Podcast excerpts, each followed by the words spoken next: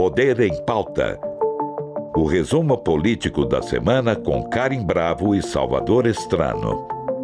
Bem-vindo ao Poder em Pauta, o seu resumo dos principais acontecimentos políticos da semana. O presidente Lula terminou nesta sexta-feira uma viagem pela Europa. Nos últimos quatro dias, ele foi ao Vaticano, à Itália e à França.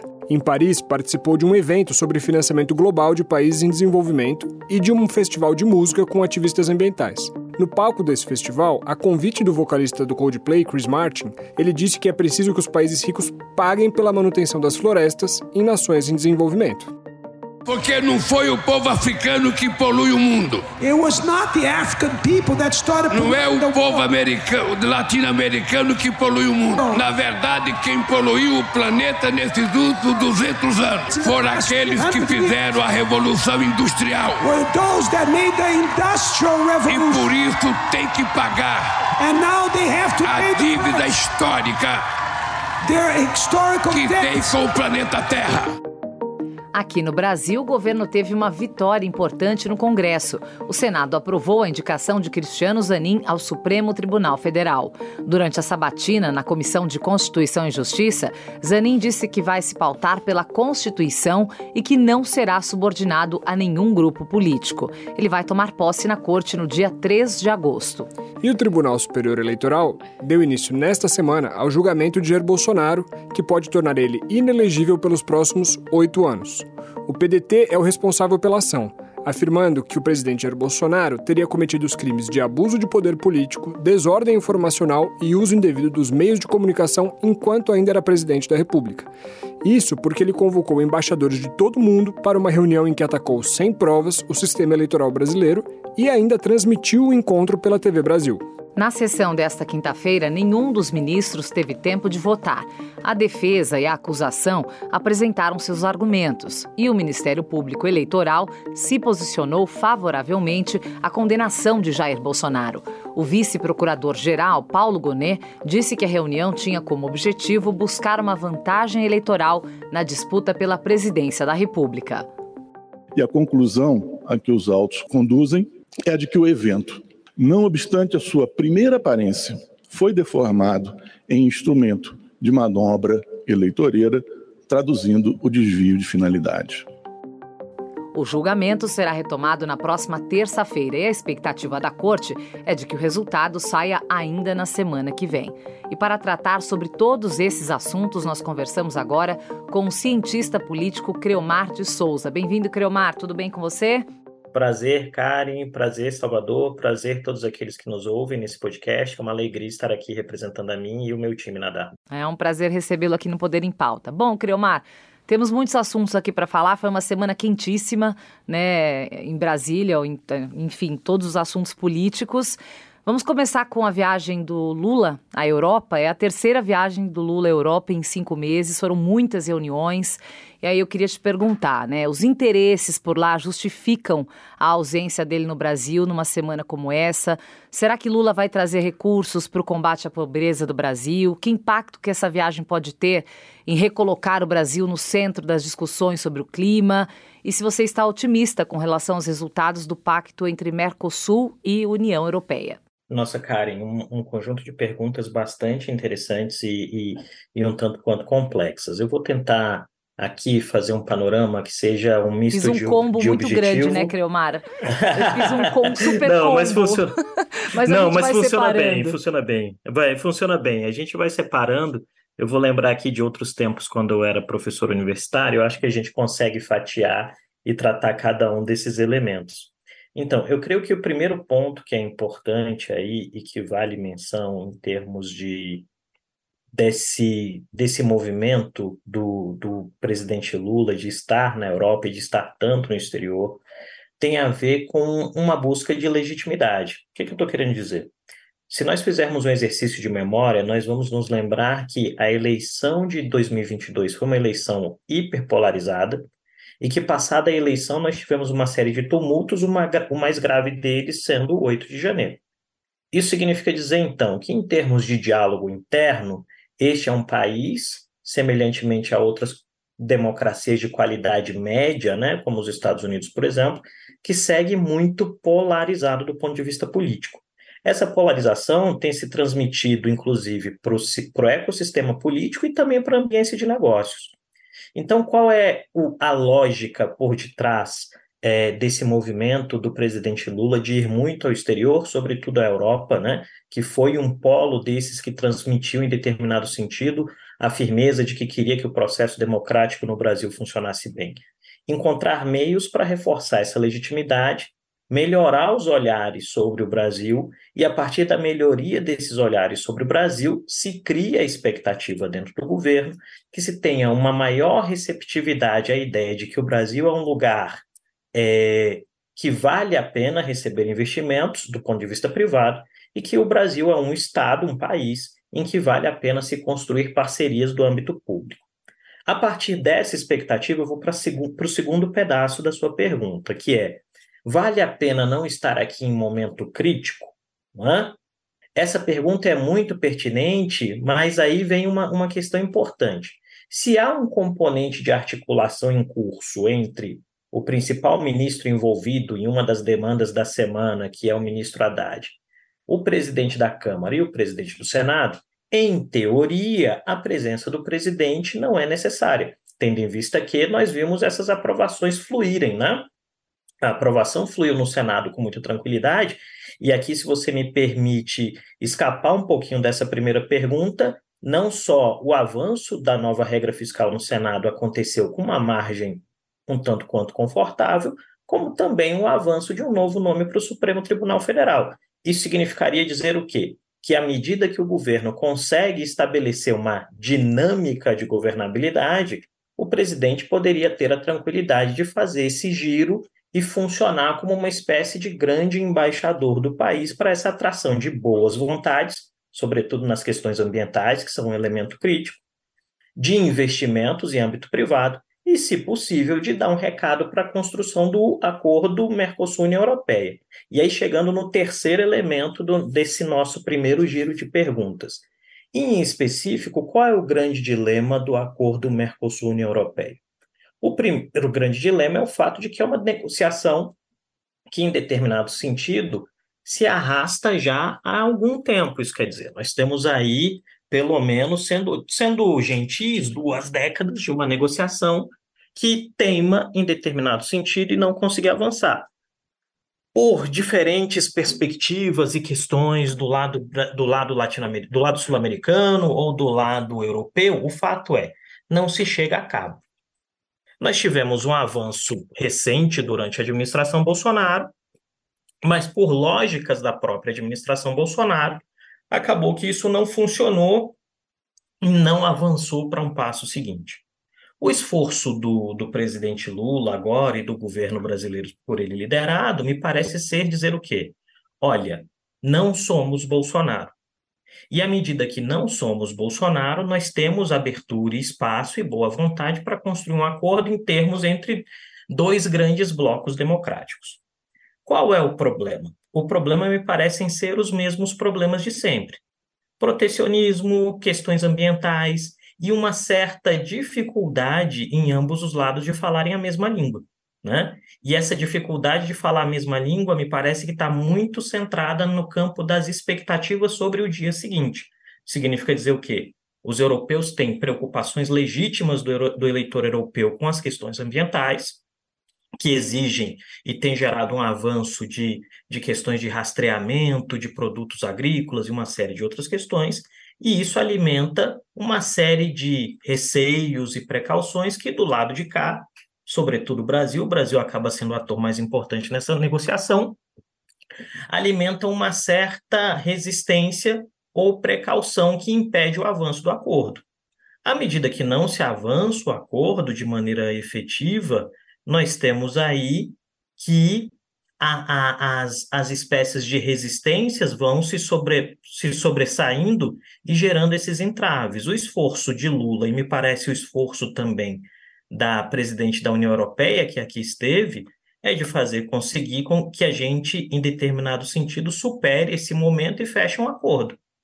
A questão é quanto tempo isso vai, vai, vai levar, né? E tempo, me parece que, em específico, para o presidente Lula, é um recurso escasso, porque daqui a, daqui a pouco faltam três anos para acabar o mandato, daqui a pouco dois anos para acabar o mandato, e muito, são muitas frentes a serem tratadas numa dinâmica muito, muito complicada. E, e é interessante que você está falando isso, Creomar, porque parece que são duas pessoas que estão falando, sei lá, vamos fazer alguma coisa? Vamos, tá tudo certo, vamos fazer, vamos fazer. E aí, na hora de escolher o lugar onde eles vão sentar, acaba e todo mundo briga e não faz nada, né?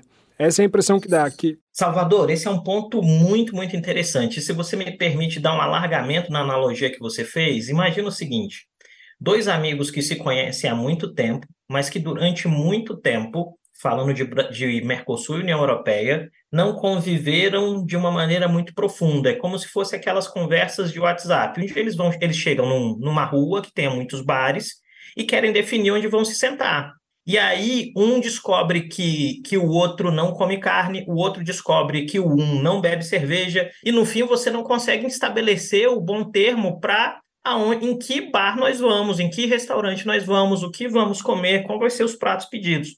E aí me parece que esse é o ponto.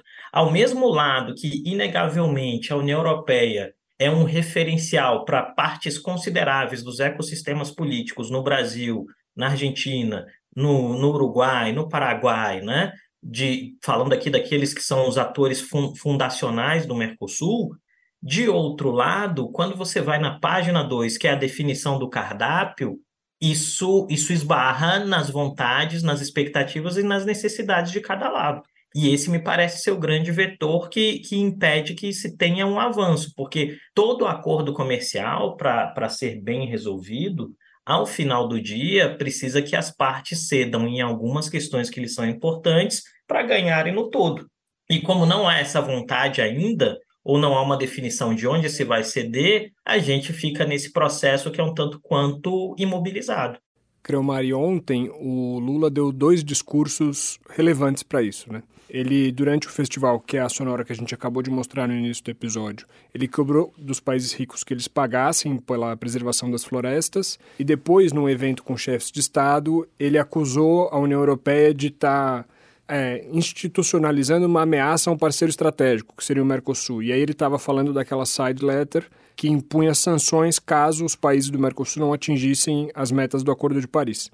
Essa verborragia dura, é, ela ela cabe nesse momento de, de ampliar a importância da diplomacia brasileira. É, esse é o tom correto que tem sido usado para a diplomacia brasileira? Salvador, esse é um ponto excelente, porque aí, se você me permite, eu vou fazer um link com aquilo que a Karen trouxe na nossa primeira, na nossa primeira rodada de questões. A gente tem que lembrar que o presidente Lula está usando o internacional para trazer legitimidade, mas que quando a gente fala do componente de política interna, ainda há espaços em que este governo não possui pontes. E aí, quando a gente está falando do acordo Mercosul-União Europeia ou de qualquer outro acordo comercial de grande vulto para o Brasil hoje, basicamente a gente vai estar tá tratando de um setor que é cada vez mais estratégico para a economia nacional, que é o agro. E o agro, em específico, é um setor que, em peso, optou pelo candidato que foi derrotado, que é o ex-presidente Jair Bolsonaro, e que, apesar de ter perdido na sua aposta para o executivo, foi muito bem sucedido em povoar a Câmara dos Deputados e o Senado com parlamentares que são afeitos às suas causas.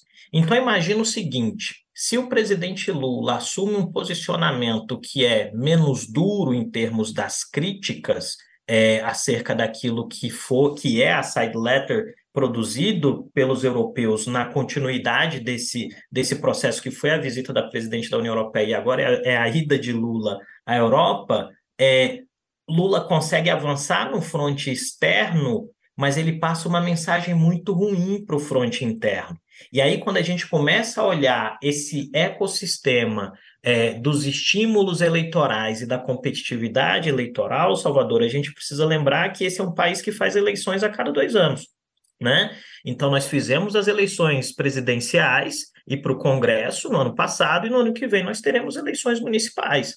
E para um partido e um governo em específico, que apesar de ter vencido a, a, a eleição para o executivo, não foi bem sucedido na eleição para o legislativo e não havia sido tão bem sucedido nas eleições municipais anteriores a esse último ciclo de eleições presidenciais, acaba sendo uma necessidade mais do que urgente que o presidente tem um discurso em que esses eleitores que estão no agro e que votaram no outro candidato não percebam este governo como uma ameaça, não percebam este governo como um governo que quer fazer todo tipo de concessão a custo do agro para fechar um acordo com os europeus. Então, esse jogo também é um jogo difícil, e aí estabelece, e aqui eu creio que eu consigo fechar e estabelecer perfeitamente o link com a, o primeiro par de respostas, cria-se um, um link que, por mais sensível que seja, estabelece uma cadeia causal entre essa estratégia de estar no exterior continuamente para promover a imagem internacional do Brasil, mas também de mostrar que, em algum sentido, o presidente da República defende um setor que é cada vez mais estratégico para a sociedade e para a economia nacional, mesmo sendo um setor que até o presente momento não tem uma grande simpatia ou uma grande abertura para o presidente e para esse novo governo. Essa é a teoria. O tempo é aquilo que vai permitir que a gente consiga mensurar, Salvador e Karen, se a estratégia se manifesta em ganhos plausíveis. Você está ouvindo Poder em Pauta o resumo político da semana. Bom, vamos mudar de assunto agora para a gente poder falar do julgamento do ex-presidente Jair Bolsonaro. O Tribunal Superior Eleitoral, então, vai retomar na próxima terça, como nós dissemos, o julgamento da ação que pode tornar o ex-presidente e o candidato a vice, Walter Braga Neto, inelegíveis por até oito anos. Existe alguma chance, Creomar, de Bolsonaro não ficar inelegível? Quais estratégias ainda podem ser usadas pela defesa do ex-presidente? Nossa, Karen, é, é, essa pergunta é, é, é, a famosa pergunta de um milhão de dólares, né? Porque, assim, se a gente colocar em perspectiva, sempre é possível dizer que há uma chance, por mais remota que seja, de Bolsonaro não se tornar inelegível.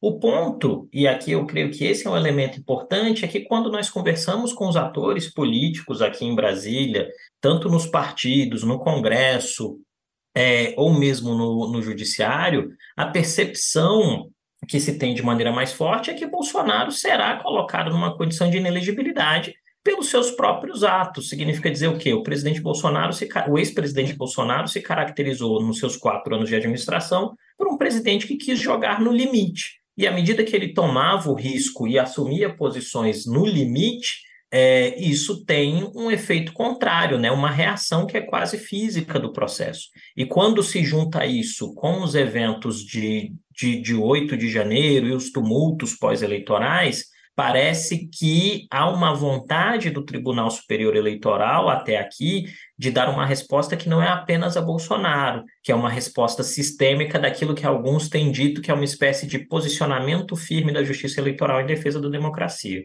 Creomar, e caso a corte torne Bolsonaro inelegível, quem que vai herdar esse espólio eleitoral na direita? Nossa, Salvador, agora nós já temos aqui juntos, pelos meus cálculos, uns 4 milhões de dólares em perguntas. É. Porque você e a Karen só vêm com pergunta boa. Eu acho, eu acho excelente. Muito obrigado. É, é legal poder fazer esse tipo de reflexão e trazer isso para quem vai nos ouvir depois. Fico feliz. É, então, Salvador, me parece que a direita, né, essa direita uh, que é, em algum sentido, herdeira de Bolsonaro, a gente tem um espaço de disputa aberto. O que, que significa dizer?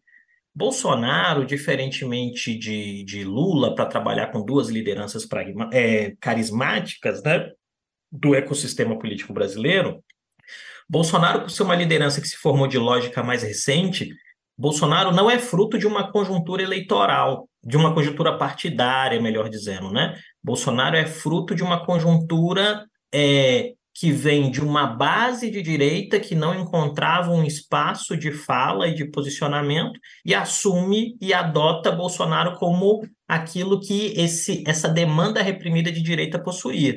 E Bolsonaro, como tal, avançou na presidência, foi presidente, terminou seu mandato, mas de fato a gente não viu uma capacidade de Bolsonaro e do seu grupo político, por exemplo, de fundarem um partido político.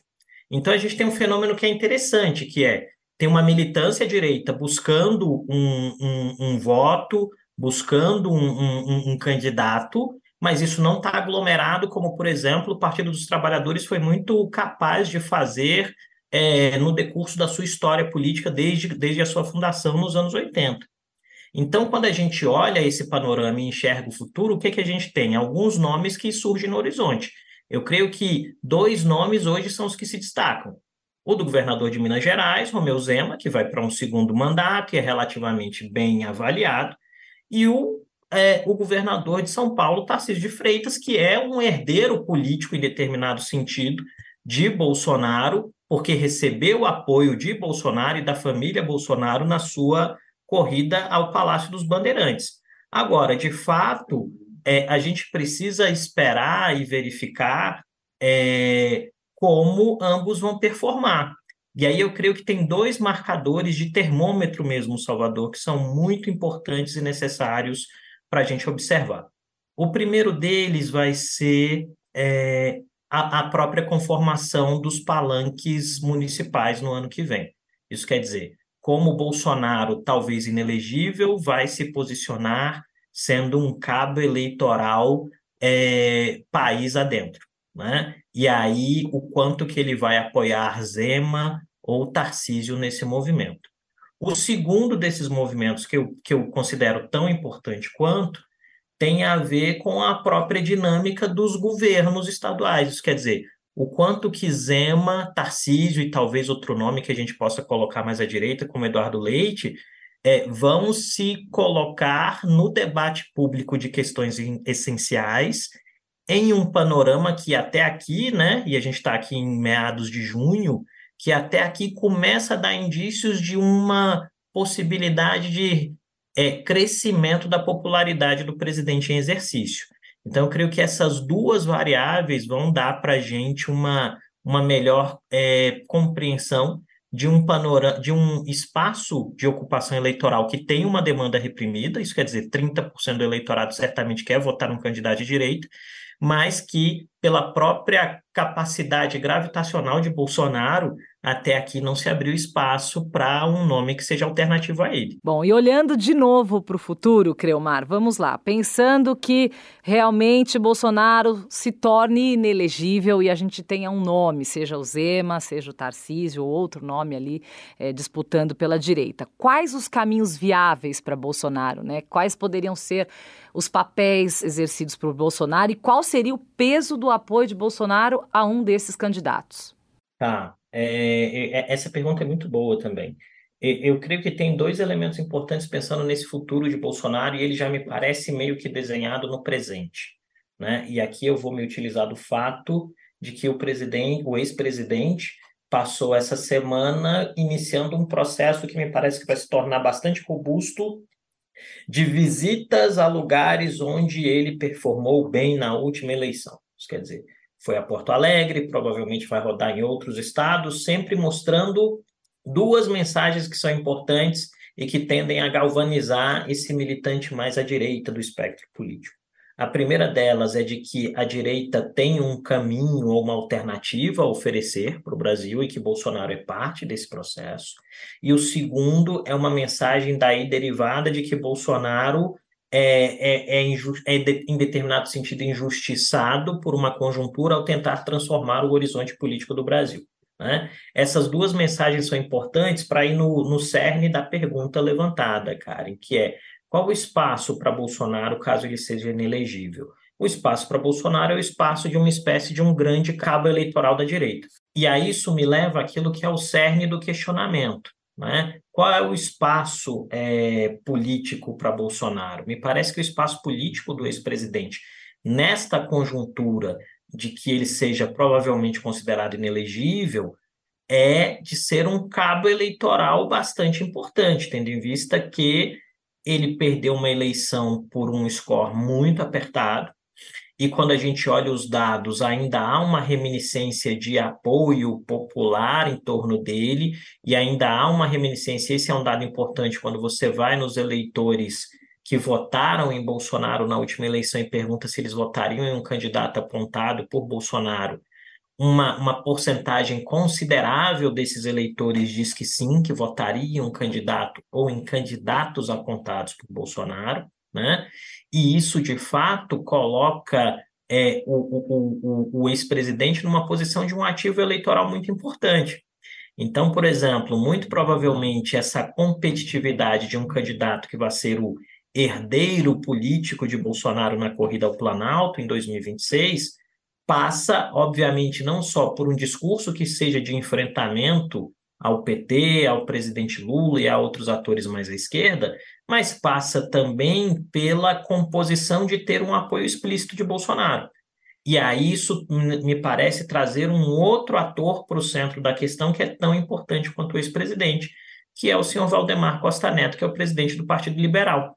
E aqui eu faço uma ligação com uma outra resposta, né, que é derivada do fato de que, como o grupo político mais duro do bolsonarismo não foi capaz de construir sua própria legenda eleitoral, eles tiveram que se utilizar de um outro espaço que já existia.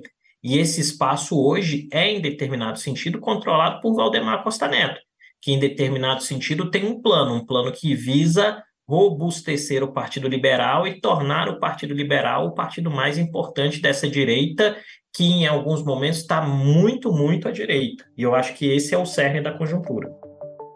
Creomar, agora jogando para a indicação do Zanin ao Supremo Tribunal Federal, eu queria que você fizesse uma avaliação de quais devem ser as marcas de Zanin no Supremo daqui para frente, principalmente pensando em duas grandes críticas à corte. Primeiro, o corporativismo excessivo na própria defesa, e o segundo, um causuísmo ah, julgando caso a caso e moldando uma interpretação da Constituição aquilo que seria um interesse pessoal. Essas críticas, obviamente, não são minhas, eu peguei elas do, da coluna recente do Conrado Ubner Mendes na Folha de São Paulo, mas eu acho que elas ilustram muito bem o que são os grandes problemas que a gente vê hoje no Judiciário, né? Nossa, Salvador, é, é, são, são dois pontos muito pertinentes, né? E me parece aí, pelo que a gente tem visto de entradas recentes no Supremo Tribunal Federal, é, basicamente os ministros passam por um primeiro estágio que a gente diria que é um estágio de acomodação mesmo. Isso quer dizer, eles vão literalmente tentando encontrar a sua turma, para além do sentido literal, né, que o STF é dividido em duas turmas, mas assim, mas é, do ponto de vista figurativo, que é, ele, os ministros tendem a tentar encontrar um espaço de diálogo e de interlocução com outros ministros que estão lá há mais tempo e a partir daí construírem uma determinada uma determinada lógica, uma determinada interpretação do direito, por assim dizer. E eu acho que isso é mais importante para ser levado em consideração a variável tempo do que aquilo, por exemplo, que o ministro, agora já, já sabatinado, devidamente aprovado, o ministro Zanin colocou na, na, na, nas comissões, na comissão do Senado. Porque, em determinados sentidos, criou uma lógica em que o legislativo cria muito pouca resistência, de fato, a qualquer movimento é, do executivo nesse tipo de indicação. Então, acaba que os ministros falam muito pouco sobre as pautas e suas, suas sinceras é, percepções sobre o direito no momento da sabatina, e isso começa a ser visto muito mais depois, né, quando eles vão expressando os votos. Até o presente momento, é, e tendo em vista uma conjuntura que não é uma conjuntura de confronto entre o STF e o Palácio do Planalto, como a gente viu em passado recente, eu creio que não há, ou melhor, ou melhor dizendo, eu creio que a probabilidade de que Zanin seja uma força de contrarrasto a essas tendências que vêm se firmando no tempo, é, a partir dessa concepção do Ubner sobre o STF, eu acho que essa tendência é baixa, porque aí me parece que o Supremo Tribunal Federal tem se caracterizado durante a nova República como uma espécie de navio de grande porte que vai fazendo movimentos muito lentos em determinado sentido. E aqui eu vou tentar explicar basicamente, quando a gente pensa no processo de politização da justiça, que significa dizer o quê? O STF se imiscuindo em questões que são do mundo político, a gente tem que lembrar que esse foi um processo é, em que a Suprema Corte foi provocada. Isso quer dizer, lá no fim dos anos 80, início dos anos 90, quando a Constituição ainda estava na sua primeira infância, grupos políticos que perdiam as votações no plenário, atravessavam a praça dos três poderes e iam ao STF para tentar ganhar na justiça aquilo que eles tinham perdido na negociação política.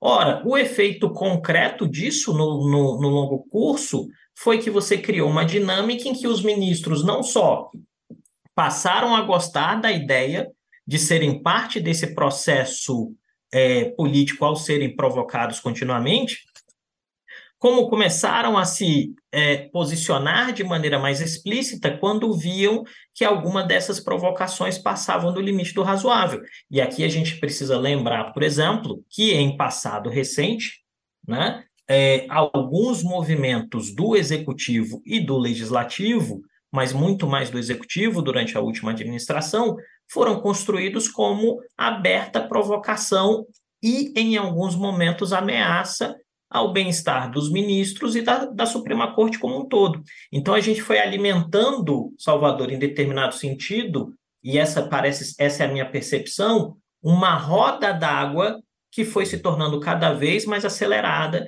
e cujo grande objetivo ao final do dia era fazer com que a Suprema Corte fosse parte cada vez mais integrante de um processo político e à medida que eles foram provocados, e aí a gente vai na literatura né, de ciência política é, e de teoria política, mais específico é nenhum ator, quando é convidado a ter um pedaço maior de poder político, vai abrir mão disso com facilidade. Então, me parece que nós criamos uma, uma máquina de movimento perpétuo, por assim dizer, é, e que tem, na, na, na minha, na minha é, humilde compreensão, poucas chances de reduzir a sua velocidade em termos normais. Lembrando, quando a gente fala de termos normais, a gente está considerando aqui o fato de que nós, nesse exato momento, mês de junho de 2023, não temos um processo claro de embate entre a Suprema Corte e o Executivo, entre a Suprema Corte e o Legislativo, e que as eventuais desavenças se dão dentro de uma lógica razoável, democrática e dialogada. Bom, só para a gente finalizar aqui o nosso podcast, que o tempo está chegando ao fim, é, eu queria que você respondesse agora aos críticos, né? As pessoas que foram, que criticaram a nomeação de Cristiano Zanin e que disseram que a indicação dele fere o princípio da impessoalidade na administração pública. Na sua opinião, foi ou não uma escolha legítima, Creomar? Olha, é, é, essa é uma pergunta muito boa, Karen. Eu, eu te diria que é quase uma saia justa, né? Porque a depender da resposta dada, eu, eu receberei uma chuva de mensagens não muito gentis, mas, Sim, mas vamos lá. Mas isso é normal. É, isso é normal, isso é normal nós, assim, a gente passa mais tranquilo porque nós somos mediadores, né? A gente joga bomba para vocês. Agora vocês acabam é... se complicando. Eu, eu acho que tem, tem, tem duas questões muito importantes aí, né? A primeira delas é aquilo que envolvem os marcadores constitucionais, né?